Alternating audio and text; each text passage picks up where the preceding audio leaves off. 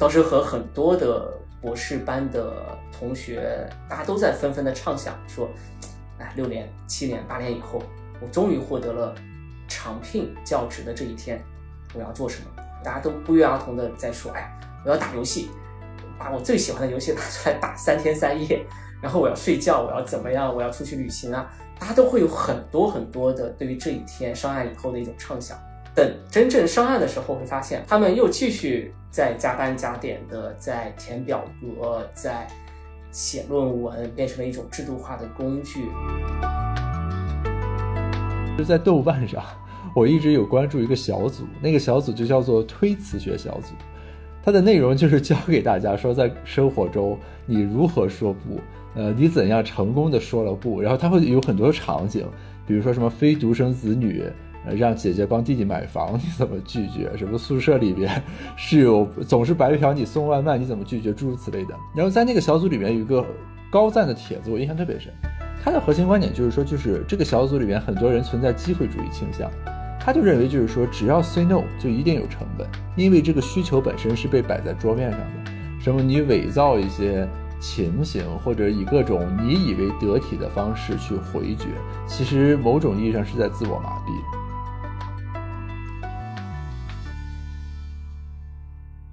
首先非常高兴啊，这个是应中信出版社的邀请，因为他们马上要出一套书，这个书的名字也很有意思，叫做《清醒三书》，就是它有三本书，叫《清醒》、《生命的立场》和《自在人生》，就是它核心主打就是反励志哲学，然后。我们清华大学的这个呃闫飞老师啊，给其中的《清醒》这本书还专门做了这个推荐，所以说今天就邀请闫老师来聊一聊。呃，大家好，我是闫飞，今天很高兴做客子非鱼，和大家一起聊聊《清醒反励志三部曲》。我们就顺着书的内容来说了，因为呃《清醒》这本书其实最一开始徐英锦老师有一个推荐序啊，他是我看是复旦大学呃哲学系的教授，它里面其实是强调就是说。呃，本书的作者所提倡的哲学的派别叫做斯多格主义。他就举了两个对比啊，就是所谓理想主义和存在主义。他就说，比如说，同样一个画家，当他的画不被受到这个认可的时候，理想主义会认为就世界会好的，我终将被认可；存在主义就会认为就世界不认可，我也一定要画，你们再怎么打击我，我都不畏惧。然后他说，本书所提倡的这个斯多格主义是居于两者中间的，就没有理想主义那么积极。也没有存在主义那么消极，呃，我对哲学的渊源其实不太懂啊。我读到这儿的时候，因为我们经济学其实很强调，就是说你要说 trade off 嘛，就我看起来好像这个斯多格主义是兼具二者之长，那听起来它好像应该是一个 dominant choice，就是相比于其他的这个方法而言。可是我直观感受，它在哲学上好像又其名不彰，没有那么知名，所以就想请教一下严老师啊，再从这个呃哲学的这个方法和思想的这个角度来说。呃，这本书所提倡的这种这个哲学的这个思想，它到底是一个怎样的在思想史里的一种状态？其实，当我接触到这个问题的时候，我也在想，哎，为什么这一期的播客节目不去请徐英锦老师来谈谈哲学，或者是我们跑去找周濂老师来和大家来讨论一下哲学的一些深奥的话题？而是请来了一个社会学的和曹老师，我们经济学在这边在进行一个偏向于心理学和哲学话题的对话。那实际上，从我的角度出发的话，我对于斯多格主义的一个理解是这样子的：我会深刻的感受到，我们存在着一种非常务实主义的社会成功学的追求的趋势，而且这样的趋势已经深度的进入到每一个人的内心世界，甚至成为了我们今天的一个主导的工具理性主义的一种思潮。在火车站啊、飞机场的书店里面，总是会有。售货员在播放这样的一个宣讲社会成功学的视频，然后有一位企业家或者是一位培训的导师站在台上侃侃而谈，他不断的在讲这一些，哎，我要在短时间里面想要获得成功，我需要有一些什么样的做法？我应该怎么样不断的去联络我周围的这些人脉？怎么样不断的去调动起资源？然后我就可以在短时间里面获得成功。来大家看我一下，我用了这样的一些方法，我自己在短时间里面获得了成功。所以，既然我可以获得成功，各位读者朋友们，大家也一定可以获得成功。所以在很长的一段时间里面，我们特别特别去宣扬这样的一种狼性文化，宣扬我们不可以躺平，我们必须要加油干，必须要加班加点的去干。然后九九六是一种福报，不断的在宣扬这样的一种以追求社会成功学为导向的一种单一向度的工具理性和经济至上的一种呃人生的成功观或者是人生的价值观。那斯多德主义的话，实际上就会告诉我们，也许我们可以在自己的行动半径里面做自己想做的事情。那这样的一种想做的事情，是我们不会随意的。给自己自我加压。我记得我自己上中学的时候，就不断的给自己自我加压。我是那种不需要爸爸妈妈来激娃的自我激娃的一个孩子，就不断的给自己加压，不断的给自己设定不同的目标，然后需要在每一个阶段去完成这样的目标。那实际上我们要倒退回来，不断的自我反思，说，哎。如果没有这样的一些紧迫的人生目标，我们选择另外一条人生的道路，是不是也是可以？嗯嗯。所以我觉得这一点是非常重要，就是不是随意自我加压，不加压不代表说我们就彻底躺平了，什么事情都不做，而是说也许我们还是要谨记住另外一个原则。就是不要去放弃我们自己的一些最基本的职责。那换句话说，在书里面，徐英锦老师的导读里面，他也明确的提出，斯多德主义者的一个基本的态度就是有所为，有所不为。唯有如此，人生之路才能走得不疾不徐，扎扎实实。换句话说，就是在自己的能力范围里面，在自己的行动半径里面做自己可以做的事情，不去好高骛远的去用理想主义来不断的填塞自己前进的这样的一个方向，不断的给自己像打了鸡血一样的。推动自己往前走，换句话说，也就是要保持一种清醒的状态。我在读这个书的时候，其实有一种困惑，因为其实这本书，呃，它作为所谓反积极主义，它的很多观点表达其实是带有强烈的作者的情绪，呃和判断的。这个和我们学科，特别是我是做实证的，他平时的这个习惯会有很大的冲突。比如我对他有一句话印象很深啊，就这个前言里面，作者他会说，就是他刻画我们当代的这个环境。他说：“广告是资本主义的诗歌。”就这句话，我认为就非常的优美。但是我坦率来说，就是从我们学科角度来说，那广告就是广告。就是比如说，它是个广告牌上的字儿，你可以去分析说，我说了句什么话，影响了消费者怎样的行为。比如我投了一个怎样的广告，它的投资收益转化比是怎么样的，带来了怎样的效果？什么广告与人们购买行为的影响，广告与人们对品牌价值感知的影响，等等等等。啊，但是就是说，呃，我们学科去分析的时候，他就很很少会去从，比如说什么广告资本主义，它在这个情境下，广告有一种什么表征等等这样一个角度去理解。所以我就比较好奇的就是说，嗯，在这种价值和情绪的这种介入上啊，就这个作者所表现出来的这种倾向，以及我们去读这本书的时候，应该带着一种怎样的这个视角去读？这可能是因为我的这个学科局限，我我在这过程中始终就会感到有一种这种。呃，巨斥和疏离感，就我会感觉这个事情好像你抛开了它的本来面目，在做一种价值的这个发挥。就我读下来以后，也会有相类似的一种感觉。那实际上，在呃光宇兄刚才提到的广告作为一个资本主义消费市场里面所兴起的一个载体啊，呃，在我们社会学里面，我们会把它们和人们的欲望、人们的阶层紧密的联系在一起。就广告，它不仅仅只是说。我是售卖一个商品，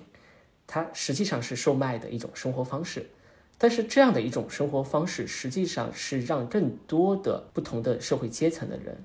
一起去看向一个比较光鲜的社会上层的一种生活的场景和途径。那在广告里面所勾勒出来的这样的生活场景，那很多很多社会的中产或者是社会的中下产觉得，哎，我也可以过上像类似的生活。我都买了这一个产品，我也可以不用再自己亲自下厨房去劳动洗碗。等等，对不对？那我们就可以解放自己的劳动力，我可以有更多的时间去听一场音乐会，我们去可以进行很多的一些品味类型的消费。那我看了这一条广告以后，我会认识到，哦，原来这样的一件东西我带在身上，或者是我给孩子准备好，那就意味着我进入到了另外一个身份的阶层象征里面去。并且用这样的东西来代表我的一种身份的象征，并且我可以和这样的一个阶层，社会的上流阶层，社会的精英阶层平起平坐，一起去享受这样的一些品类，或者是说这些品类是社会阶层的精英阶层里面正在享受。我们确实是距离很遥远，但是这个品相的商品啊，它物美价廉，一方面既让我们享受到了社会精英阶层同等的这样的一种品味啊，或者是一种生活的象征，但同时又以更加低廉的价格。可以去消费到，所以换句话说，在整个社会学的分析过程当中，有一位社会学家，名字叫齐梅尔，他是德国的社会学家，他写了一篇文章叫做《呃 Philosophy of Fashion》时尚的哲学。那在时尚的哲学里面，他明确的提出，消费时尚实际上就是一种模仿。那这样的一种模仿，实际上就是社会的中下层。向社会的中产，向社会的精英阶层的不断的模仿，嗯，那精英阶层他们开创出来了自己的一套这样的一种生活的品味、生活的潮流，就会引得其他阶层的人也要纷纷的效仿。当越来越多人纷纷效仿购买相同的消费品来表彰、来来表征自己的这样的一种身份品味，已经和社会的中产、社会的精英阶层平起平坐的时候，社会的精英阶层又开始进入到另外一层消费的品味当中去。那比如说。也许大家都在去购买奢侈品的时候，社会的精英阶层就觉得，哎，其他人也可以购买奢侈品了，那我就不再去进行一般品相的奢侈品的消费，也许就会进入到更加高档的一个奢侈品的消费的呃赛道里面，或者是他就返璞归真，回到一种田园诗歌般的这样的田园宁静的生活当中去，回到一种复古的。消费的品味当中去，嗯，换句话说，消费它就变成了一种不断的社会的中下阶层向社会上层精英阶层的一种模仿和学习。那这样的一种模仿和学习，就造成了社会的不平等和阶层的一种差异。那阶层的差异就会导致人们会产生更多的一种欲望。我们常常说，人们的欲望是没有止境的。人们对于更多的物质的追求和对于获得物质更多的这种享受的一种观感是没有任何的止境。嗯嗯。所以人们不断的去进行这样的一种追求，他就没有办法去保持清醒。当人们的欲望和他们的可以达到的这个现实生活里面的层面，欲望和现实之间产生了巨大的鸿沟的时候，这时候人们就会非常非常的郁闷，非常非常的焦虑，非常非常的找寻不到自己。所以从这样的一个角度出发的话，我会在想，也许作者会让我们在一个前置的阶段。就提醒大家，哎，我们要认识到这一些事物的本质，我们不要去过度的去追求自己没有止境的欲望，因为实际上你没有办法去达到这些欲望，并且你一定会在追求这些欲望的道路过程当中跌落下来，回归现实。那与其你从欲望的这样的无止境的欲望跌落下来，产生巨大的落差，并且不断的伤害自己，不如在一开始的阶段，我们就保持清醒。那保持清醒的话，就不要再不断的通过励志类的社会成功学的书籍给自己打鸡血，就不要去不断的拓展自己其实并不是强项的一些发展的方向，不要去参加这样的自我发展的课程和培训班，也不要把自我疗愈当成回报率最高的一种人生的投资。你处在什么样的环境当中，你平常在做一些什么样的事情，你就是你自己。把自己当下的半径范围之内的事情做好，就可以获得点滴的快乐，保持这样的一种清醒的状态。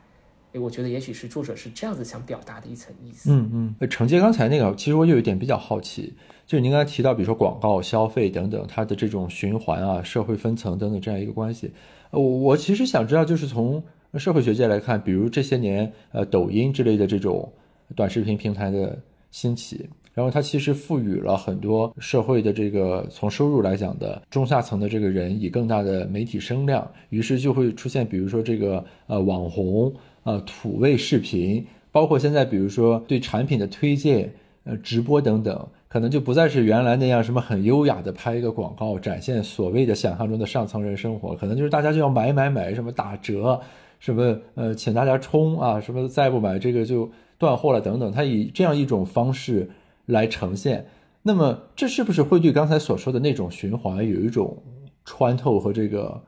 解构，或者说就是我们从广告消费等等这个视角来看的话，这种新媒体等等的这个媒介手段的这样一种普及和出现，会对刚才说的那种关系有一个突破呢？我不确定我是不是可以准确的去回答这一个问题，但是我自己。呃，实际上也是短视频的重度用户啊，看到有很多素人的视频，嗯嗯，很多土味的视频。那在这里面的话，我会发现，哎，特别有意思。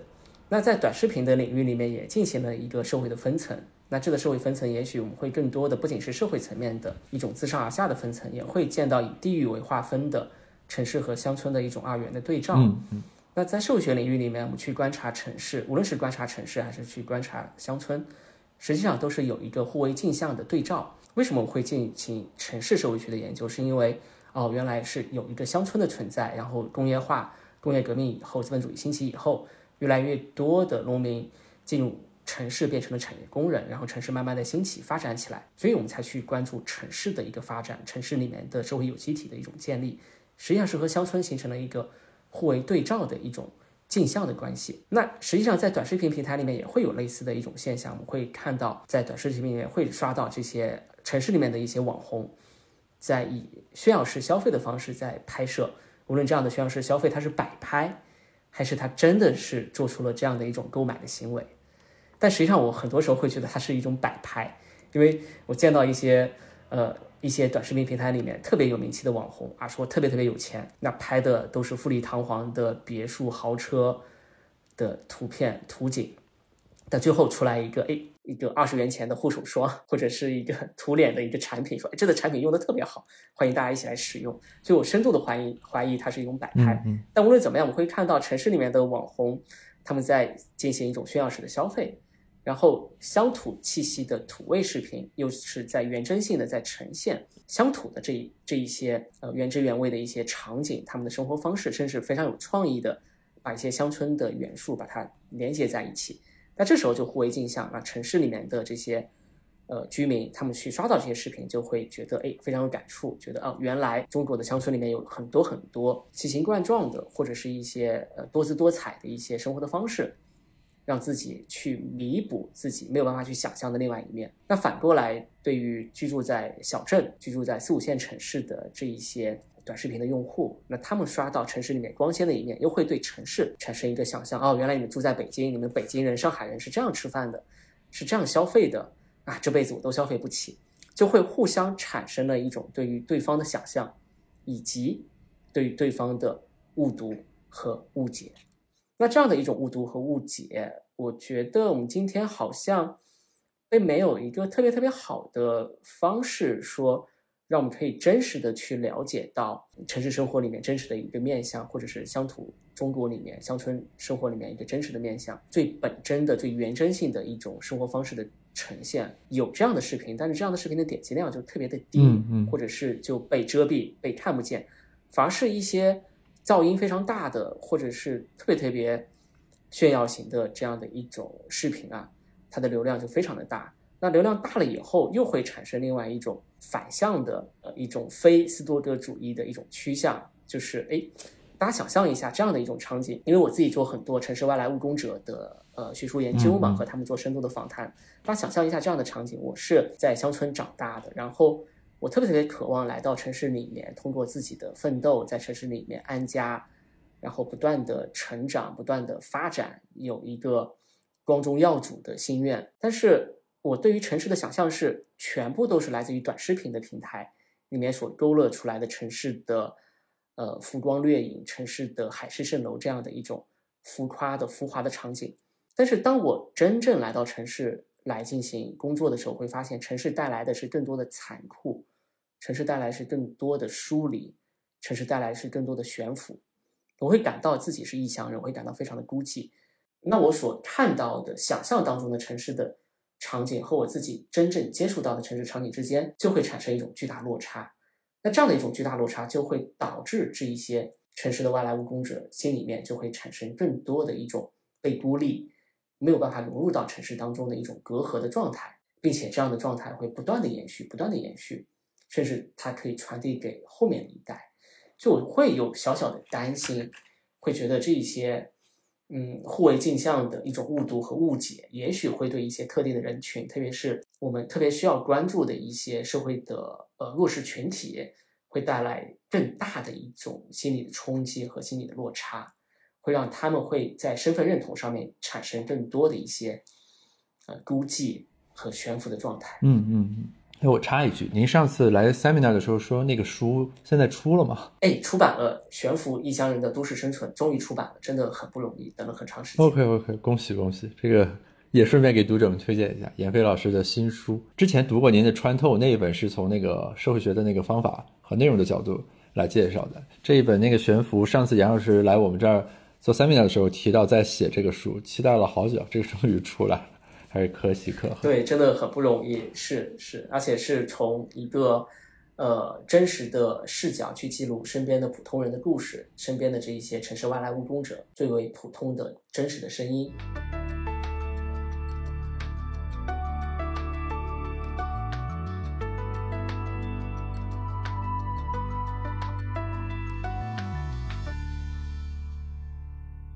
我在读这本书的过程里面，我感觉作者好像他始终会嵌入一个讨论的视角，就是要从这个职业的角度啊，职场、个人发展的这个角度来说。于是他会提出他的那个所谓七步法，比如他认为我们应该停止，呃，审视自己的内心；比如他认为在职业发展路径上，我们不要采用那种呃加速主义，呃，迷信说我要不断的去提升自己等等，以至于有的建议看起来好像很反直觉或者触目惊心。呃，我在想的就是说，《清醒》这本书作者提的这些建议，如果我们抛开职场、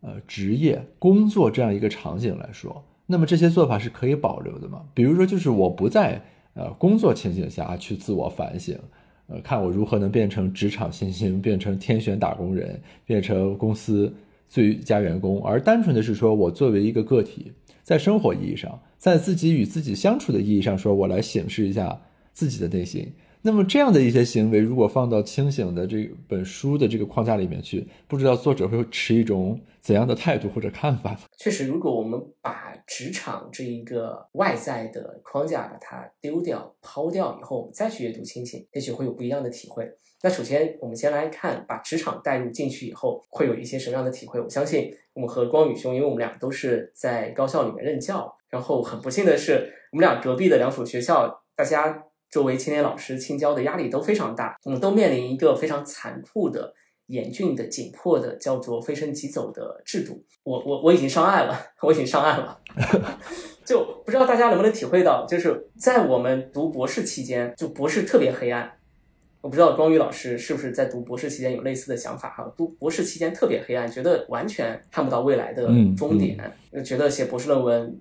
真的是熬夜非常痛苦，然后我当时还写了一篇小文章，引用了王小波的一篇文章，叫做《我在荒岛上迎接黎明》，就是不断的给自己打鸡血。就其实我已经坚持不下去了，但是但是我就给自己打鸡血，方法是用王小波的这句话说：“我在荒岛上迎接黎明。”就现在已经是黎明前最黑暗的这一段时光，但是你再坚持一下，你就可以看到黎明。但实际上当时真的坚持不下去，因为博士论文写不下去，觉得而且有一个毕业的压力，你要如果你不在规定的时间里面。毕业你就会怎么样？所以我相信，如果听到这里，很多也许有些正在读博士的呃读者朋友们，也许会会心一笑，会马上想到自己在写博士论文这个痛苦的经历。我当时也是一样，我相信光宇兄也是一样，所以非常非常的煎熬。那煎熬之下，除了用王小波的这句话“我在荒岛上一见黎明”给自己打鸡血，还会用另外一个场景来给自己打鸡血。我不知道光宇兄有没有类似的场景哈？我抛砖引玉一下。我就会想到，哎，有一天我变成老师，并且这一天是我获得长聘之后，我要做一件什么事情？当时和很多的博士班的同学兄长都在讨论这件事，大家都在纷纷的畅想说，哎，六年、七年、八年以后，我终于获得了长聘教职的这一天，我要做什么？我把这个问题抛给了很多朋友，大家都不约而同的在说，哎，我要打游戏。把我最喜欢的游戏拿出来打三天三夜，然后我要睡觉，我要怎么样？我要出去旅行啊！大家都会有很多很多的对于这一天上岸以后的一种畅想。那换句话说，在上岸之前，我们会不断的在通过打鸡血的一种方式，不断的给不断的给自己灌输社会成功学、灌输积极主义、灌输你要你要不断的励志的这样的一种方式，让重塑自己的一种。呃，内心的坚强，其实内心没有这么坚强，但是要不断的重复自己的内心坚强，甚至也许有一些朋友他需要聘请，不一定是培训师，培训师也许是在另外的场合给自己的呃职业发展进行培训，也许要聘请心理咨询师来讲述自己的工作上的苦闷。那特别是对于青年老师来讲，他不仅面临着一个说飞升即走的压力，论文发不到，你就要走路被学校轰走。同时还面临着你要教学，你要发论文，你要做很多的行政任务，然后甚至在国内的这样的一种科研环境下面，还会面临学霸学阀们布置下来的一些任务。很多时候你迫不得已、身不由己的镶嵌在在这样的一种制度体系之下，你没有办法做出选择，你没有办法说不，说哎我不做了，所以你只能硬着头皮做。那做完以后，内心又非常煎熬，说啊我今天又花了一天时间做了很多不想做的事情，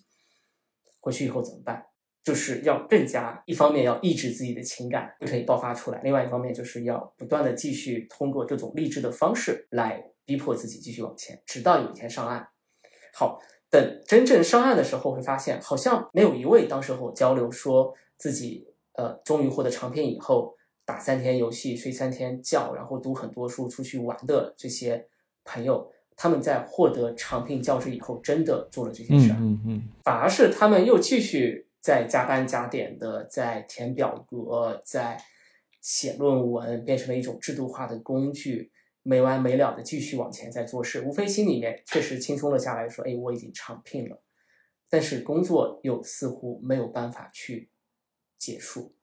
所以这是我 现在目前的一种体会，觉得哎，长聘以后好像事情越来越多。所以在职业的领域里面的话，我觉得也许真的是需要保持一种清醒的更新的一种状态，并且这样的一种状态是真的是在自己的一个可以掌控的一个。范围里面来做一些自己想做的事情，然后 follow your passion，就是呃追求内心的一种呼唤，追求内心的一种热情去做。后面有时间再和大家去交流。但是也许在这个职业范围里面，我们可以是保持这样一种状态。但另外一方面，第二点就是把自己的这个职业去掉。如果我们现在假设没有职业，我们可以随心所欲的去做一件事儿，我们会做一个什么样的事情？哎，这真的，因为我之前有和艺术家做交流，真的有一位艺术家做了这么一个实验，他跑到乡土上面、乡村里面，然后就和这一个地的这个农民啊、村民去讲，我把这块地买下来，买下来以后，本来是在上面种庄稼、种粮食，把它当成一个经济的回报的获取物，对吧？我把种的粮食去售卖，可我把这块地买下来以后，我还是把这块地的耕种权、使用权交给你。这时候可以让你做任何想做的事情，因为这块地已经完全属于你自己了。你可以做任何想做的事情，不一定是要去种庄稼，当然你也可以选择继续种庄稼。然后就有一些村民，他们继续选择赚取更多的钱，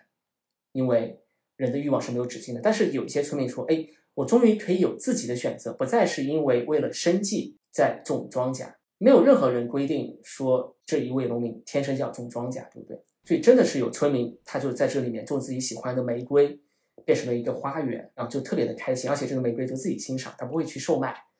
变成这样一种状态。这是一次非常有趣的呃艺术艺术的实践和创新。但是我觉得，其实对于我们来说也是非常有启发。我们把自己的职业把它去掉，没有任何人规定说一个农民他天生的就是要背朝黄土面朝天的，面朝黄土背朝天的去种庄稼去以此为生，他也许可以做出更多的选择。那这样的一种选择的前提条件，其实又变成了一种悖论：是也许我们拥有选择的特权是一种奢侈。很多人其实没，很多人其实并没有办法去拥有这样的一种选择特权，就就那就会产生更多的深层次的焦虑。后面再慢慢的讨论，我觉得我讲的太多了。OK OK，我我大概理解您刚才说的意思，就是在最一开始的时候就您提到过，就是说《清醒》这本书。他所提倡的呢，他一方面要反对所谓积极的暴政，就说他认为，比如说什么职业技能培训啊，什么提升，呃，心理疗愈什么各种东西，是说一种暴政啊，是看起来为你好，给你加油鼓劲儿，让你行稳致远的，其实是一种在让大家自我剥削，形成了一种牢笼。但另一方面，您刚才其实也提到说，这本书也不是鼓励大家说要摆烂，呃，躺平。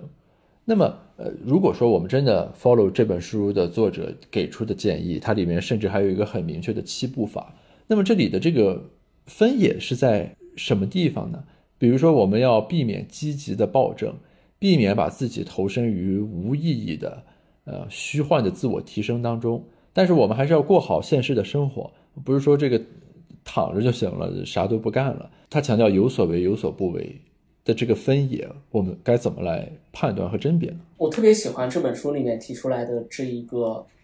呃词汇，叫做积极主义的暴政，而且我自己也深有体会。我在很多的场合和很多人交流的时候，都会大家都有这样的一种感觉，就是我们今天身处的这个时代，呃，轰轰烈烈的加速前进，似乎大家都仿佛没有办法得到休息，就好像是在早高峰的西二旗地铁站，大家要挤上一列去往公司的地铁，但实际上不是自己上车的，是被后面的人潮人流推着，不自觉地迈出了一步，然后才进入到地铁站，然后上车，浑浑噩噩的开始新的一天。然后下班以后，拖着疲惫的身躯回到家里面，也许已经十点十一点，这时候真的特别累。但是手机还会不断的跳动起微信的这些头像，然后有新的 KPI 的指标又出来说，哎，必须要今天完成，要加班加点等等。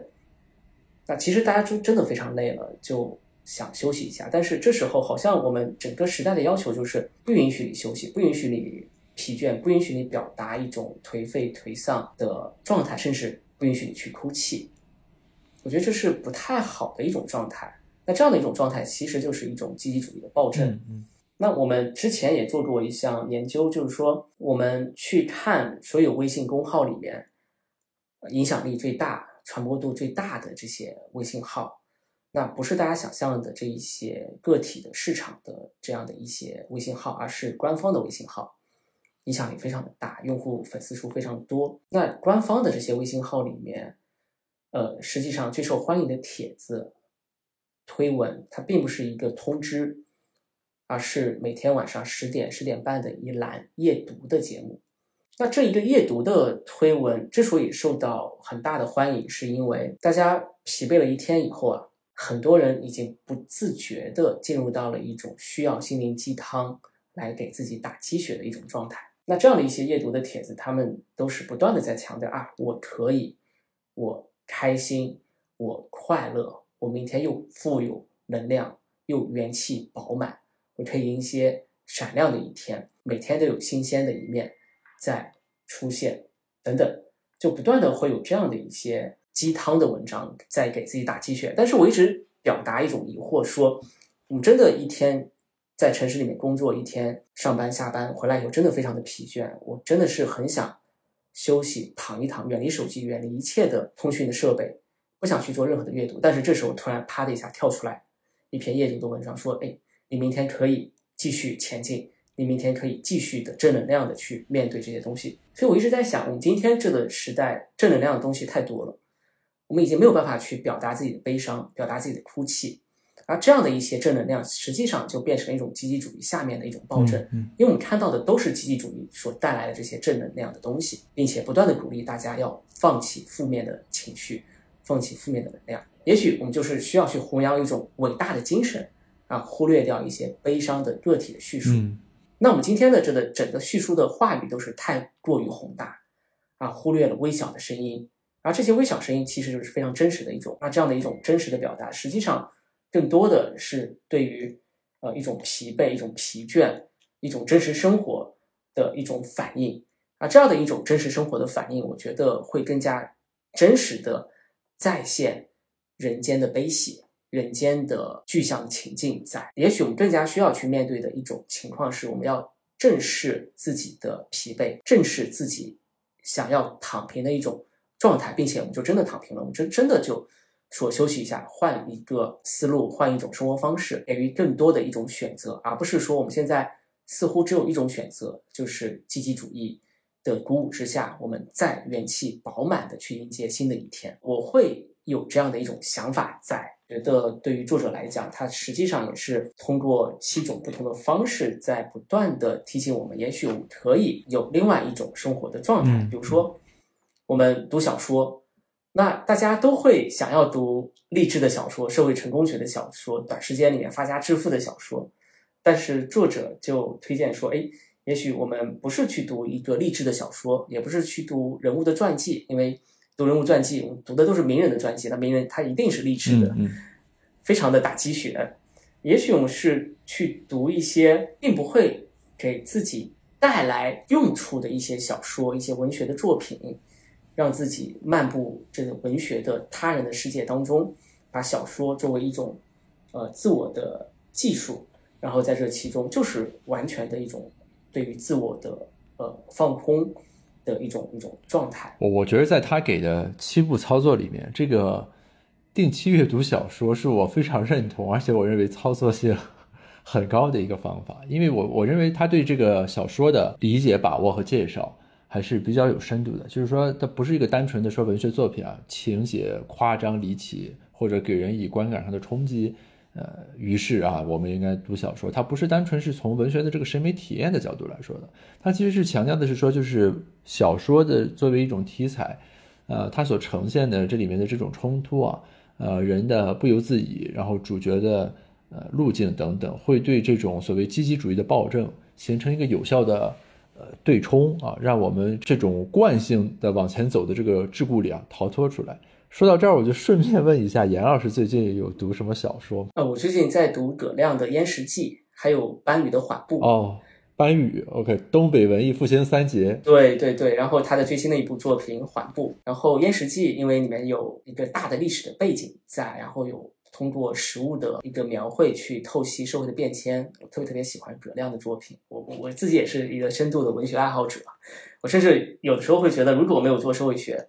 也许我就会。变成一个主题文学的作家，然后写一些发表不了的作品。但后来发现，确实自从学习了社会学以后，就变成了一条不归之路。因为你学了社会学，学了经济学以后，所有的论文的格式范文都变成了一种八股式的呃写作风格，所以再也回不去写那种非常肆意盎然的这样的文字，非常散漫的文字，再也回不去了。我记得我当时在 Princeton 参加 seminar 的时候，那一次是呃 NYU 的吧，那个老师。也也是华人学者了来讲，他是文学评论家。我们当时就问他说：“你是评小说的，那你自己写小说吗？”他说：“就根据他的体感来说，就是文学创作是一个非常要求禀赋，而且很难以被训练的地方。就他和这种八股，比如说或者我们现在什么实证方法这种维度的这个对人的培训，不是一个概念的东西。所以他就说他只能评，他也写不了。是的，是的。但其实我会觉得每个人都可以成为创作者。嗯。每个人都可以写东西，无非就这这这些写出来东西，它不一定会在呃一些媒体或者是一些杂志上发表出来。嗯嗯。但是每个人都可以成为一个创作者。那我自己也写了很多，以前中学的时代写了很多的科幻小说，呃，真的非常多，甚至比我的论文还要多，比我今天发表论文加起来都多。但这些东西永远都出不来。但是我觉得特别有意思，那放在抽屉里面，觉得也是一种声音的表达吧。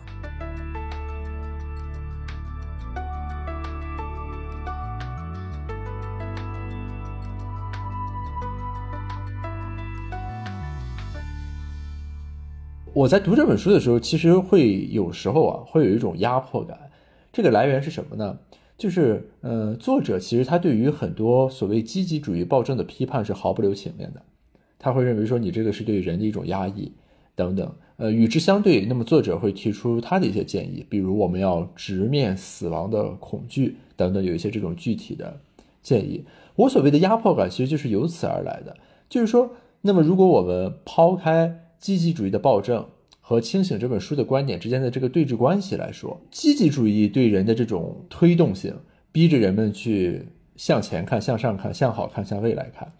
和作者建议的我们要直面死亡的恐惧，从另一些角度去审视，那么这种压迫感不是等价的吗？或者说，某种意义上有一种魔法战胜魔法的感觉？我不知道是不是因为我对这个。书的内容把握不是很准确啊，所以我在读的过程中有时候会有这种感受。实际上，在这本书里面，作者自己也提出，在第一百七十一页，他说：“我也愿意承认，如果我们总是消极，总是戴着布的帽子，总是压抑自己的情感，那同样也是荒谬的。”所以，他还是会进行一个钟摆的摇摆，说：“哎，先这个钟摆的指这个先摆向了呃积极主义的一面，但积极主义一面我要进行批判。”那再摆回来，摆到消极主义的一面。那其实消极主义一面的话，尽管我们要消，就是要勇敢说不啊，要更多的关注生活当中的消极方面啊，减减少花在自己类型上的时间，减少啊解雇自己的培训师等等。但同时，如果我们都是在做这样的事情，那同样也是非常的荒谬。所以换句话说，作者就是说，哎，我本质上来讲，我的观点实际上是非常务实的，没有任何事物总是百分之百。好的，凡涉及伦理观和人生哲学的，可能就不存在什么绝对的真理。这正是实用主义的精髓。思想是为解决生活的问题而发展出来的工具。嗯，如果问题变了，用于解决问题的知识工具也必须一同改变。那换句话说，实际上就是大家会有自己的一套生活的逻辑，有一套自己对于未来生活的一种期待。它并不是绝对化的说我们一定要积极主义，或者一定要勇敢的说不，一定要就进入到消极主义的这样的一种绝对消极主义的一种状态之下。我觉得不是这样子，而是说，也许是根据我们当下的一种生存的状态、生活的状态，当下的一种工作的环境、一个社会的发展，我们进行一个呃选择。啊，这样的一个选择，实际上是可以让自己在一个变动的、高速流动性的、混杂性的一个时代当中，也许可以做得更好，做得更加的自洽。我觉得也许可以找到这样的一个呃选择的点在。那换句话说，我们就是需要认识到自己该做出选择的时候，这一个时间点是不是可以做出选择，或者是说很多人都没有认识到，说我们正处在一个。需要做出选择的一个时间点，我觉得这一点是作者好像并没有明确的提出来说，哎，现在我们就到了一个做出选择的时刻，而且你必须要在这个时间点做出选择。但你为什么会认识不到这是一个选择的时刻呢？嗯，那作者并没有明确的给予我们一些。线索，我觉得这一点是稍微有点遗憾。但但但，我觉得您刚才说的那个钟摆的视角其实是很重要。就是说，作者其实并不是在一个静态的意义上去说这个最优点是什么，然后我们所有人往那上面去趋近。他其实是在一个动态的视角下说，这个钟摆正在往哪儿摆，然后摆的过度的情况下应该朝哪边回调。所以说，就从这个意义上讲，《清醒》这本书，它应该是有一个这个，就是它要。嵌在这个时代背景的当下去理解，就或许在未来某个时点又有可能出现消极主义的暴政，但那个时候要写的就是另一本书了，对吧？对对对，消极主义的暴政，因为人类都是脆弱的，嗯嗯，而且要直面自己的脆弱，但同时大家又会在脆弱下面表现出坚强的一面，因为人类就是不断的通过这样的一种树立的坚强往前发展。所所以在脆弱和坚强之间，在钟摆的摇摆之间，我们要看到一个大环境的变化，然后做出合适的、合理的、合情的一种选择。书里有一个建议啊，就是他跟大家说要学会说不，而这个其实和反对积极主义的暴政是一个逻辑顺下来的。因为你如果一直说 yes，别人说的所有要求和请求你都同意，你只会把所有事情都挪到自己身上来，然后就进入那个循环，什么我要提升自己的能力。然后 live up to my promise，然后满足所有人的这个需求。然后作者就提出来学会说不这个建议，其实是一个很现实啊的建议。我之所以对此格外有感触是什么呢？就是在豆瓣上，我一直有关注一个小组，那个小组就叫做推辞学小组，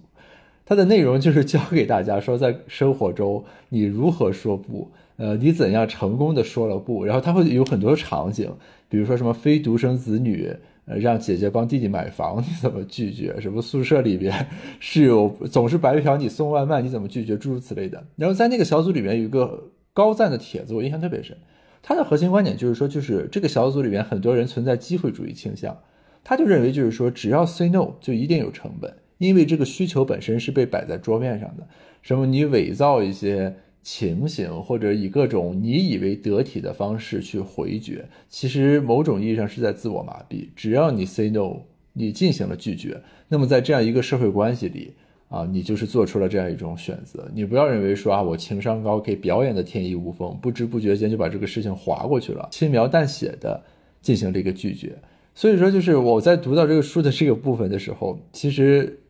让我和在豆瓣上看到那个帖子那个内容啊，有一个很强烈的交织和共鸣。不知道就是这个，比如说从社会学的角度啊，什么人与人的关系啦等等，这种呃拒绝、呃说不的这样一种视角下去看待我们的这个互动，会有一种呃什么样的新的看法吧，或者不一样的视角。在很长一段时间里面，我都会觉得我是一个不太会说不的人。哎，我觉得，哎呀，就像刚才光宇兄在提到的豆瓣帖子里面，我会觉得有担心说，哎，如果我说了不，那这一段关系是不是就维系不下去了？或者是大家以后就再也不找我做事了，或者是再也不重视你了，你就会变成了一个小不点或者怎么样？那在有一些时代的背景之下，他是通过强制性的甚至是暴力的手段，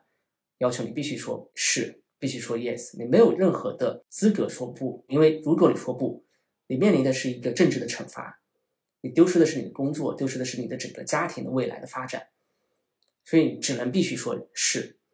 因为生存活下去是第一位的。但是在我们今天这样的时代，其实我们的选择开放性会更加的多。当我们说不的时候，我们并不会遭遇到大家想象的这样的一种惩罚惩戒，甚至一点都没有，完全没有。我们在这里所损失的，也许在这一个工作环境，在这一个场景下面会有一系列的损失，但是同时我们会得到另外一些人的尊重和赞许，同时我们可以把它放在另外一个场景下。那在今天这样的一个多元文化选择的一个时代，我觉得我们应该是有勇气和坦诚的心。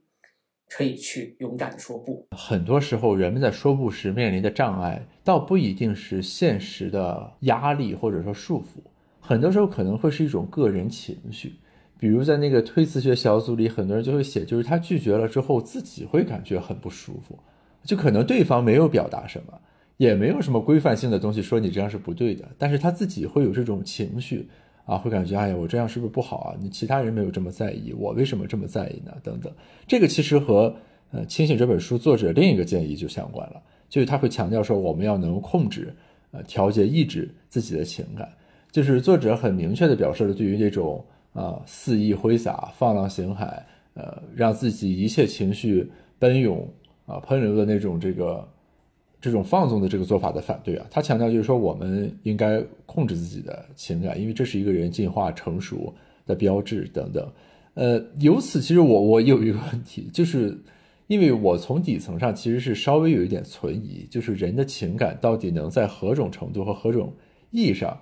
被控制？我一直感觉这个好像是圣人才能。做到的事情，对我非常同意。我觉得我们都没有办法去完全的控制自己的情感。实际上，又反过来说，如果我们的人生被麻木了，那人生的乐趣又在什么地方？所以，哎，控制情感这一个，还真的是一个永恒的课题。那不仅是我们社会学会去讨论，更多的是在心理学、社会心理学层面，会特别是积极主义心理学，就 positive psychology 会讲很多。但另外一方面，实际上我们也许。表达自己的情感，把自己的情感就把它发泄出来，那也许反而是一种更好的途径，又带来新的问题。就像前面呃光宇兄所说的，我们会发现我自己说不了以后啊，哎，我自己又会产生很多的纠结，自己的情感又会控制不住。我相信大家都会有，我自己也会有很多这样的很纠结的时刻，不知道怎么办。我的我的解决方案是，也许睡一觉，然后明天又会变成另外一天，然后这件事情这件事情就过去了。我我不知道，因为呃，可能在人生的不同的阶段，大家会面临的情感上的困境会不尽相同。比如说，在大学阶段，也许更多的是和爱人、恋人之间的嗯这样的一种情感的涌现、情感的喷发、情感的甚至情感的压抑。但是，嗯，也许人到中年，更多的是和孩子之间，哎呀，孩子这个学习成绩不好，要做作业，为什么他作业就做不出来？你就会不断的想，去想一些其他的一些问题，就非常非常有意思。我觉得情感是一个，我我觉得情感是我们人类永恒的一个话题，没有办法真正做到完全的工具理性般的，像机器一样非常精准的去控制我们的情感。说，哎，我们今天需要表达百分之九十的喜悦，百分之十的愤怒，把它进行一种组合表达出来。而是就像我们做中餐一样，说一勺盐。一勺糖，它这个一勺啊，它没有办法去计量，完全是按照自己的口味。哎，有些人偏甜，有些人偏咸，有些人偏淡，按照自己的口味去加入一勺盐，加入一勺糖，来这样子来进行展现自己的情感和情绪。嗯，OK。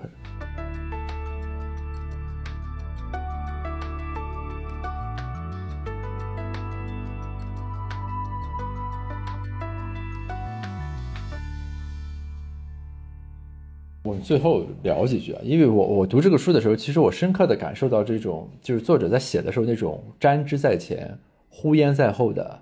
那种感觉，因为他其实一方面要强调就是说我是反积极心理学，呃，反积极主义暴政的，所以他认为就鸡汤等等这些励志图书啊、名人传记就不应该荼毒人的心灵，但是作者在表达这个的过程中，他又不得不以。同样的形式来表达，就好像他经常会嘲笑自己说，励志图书最喜欢给出什么七步法。那我为了与他们形成一个对冲，我也没有办法，只好把这书也写成了这个样子，因为我也要给出大家做法才可以，等等。所以说，在这个过程里边，就在我读的时候，一直会感到它有一种张力，就有点类似于什么你最终活成了你讨厌的那个样子的感觉。但但中间聊的时候，杨老师说的那个钟摆的视角，我觉得给我一很大的启发，就是它不在于这个形态形式啊，或者说一种这个辩论意义上的这个呃谁成立与否，而是说我们处在一个向什么方向摆动的轨道上，于是现在需要施加一个反方向的力，这样一种感觉。那今天时间比较有限，这三本书咱只能聊一本，其他两本《生命的立场》和《自在人生》其实写的也都非常好。就这个作者的文笔，我觉得是很好的，而且比较难得的是，呃，三本书的译者还是比较用心的译了这个书。坦率来说，国内很多书的翻译有时候很一言难尽啊，这几本书的译者还是水平在线的，所以说还是很推荐大家去读一读。这个严老师要不要在最后说几句啊？我确实也有这样的体会，就是反励志的三本书、三套书，其实又变成了一种变相的一种励志的文化。对对，它是反励志的励志。但但但，我觉得其实对于我们的每个，它是副标题叫“给每个匆忙人生的哲学智慧”，好像英文的标题并没有这样的一个副标题。我觉得在整个人生的阶段，我会想到六个字、三个词、六。三个词六个字，就是要保持清醒，做到更新，做好连接。那清醒就是要认识到对积极主义说不啊，一直控制自己的情绪啊、情感啊。那更新的话，就是可以不断的对于自我的呃一个环境进行更新，就是可以做到对于身处的世界。对于生命的态度的一种价值体系的一种更新。那第三点就是连接，连接的话，在书里面其实他也提到要重新去看待友谊。那这样的一种连接，实际上也是我最近一直在强调的，是看到我们的附近，看到我们的周围，和具象的人产生深度的连接，产生自然而流畅的一种交往。那实际上我们大家都不是蜷缩在蜗居在自己的小小的起居室里面，躺在沙发上的这样的一种独立的个体，而是。大家都是身处社会当中，那社会就意味着人和人之间应该是需要有连接的，并且正是因为更多的连接可以带来更多的开放性和可能性，所以我想最后就说的是要保持清醒，然后要不断的持续的更新，然后要做好连接。OK OK，非常感谢严老师，这个欢迎您之后有空再来做客，到时候介绍介绍您的新书哎，好，谢谢光明老师，谢谢光明兄。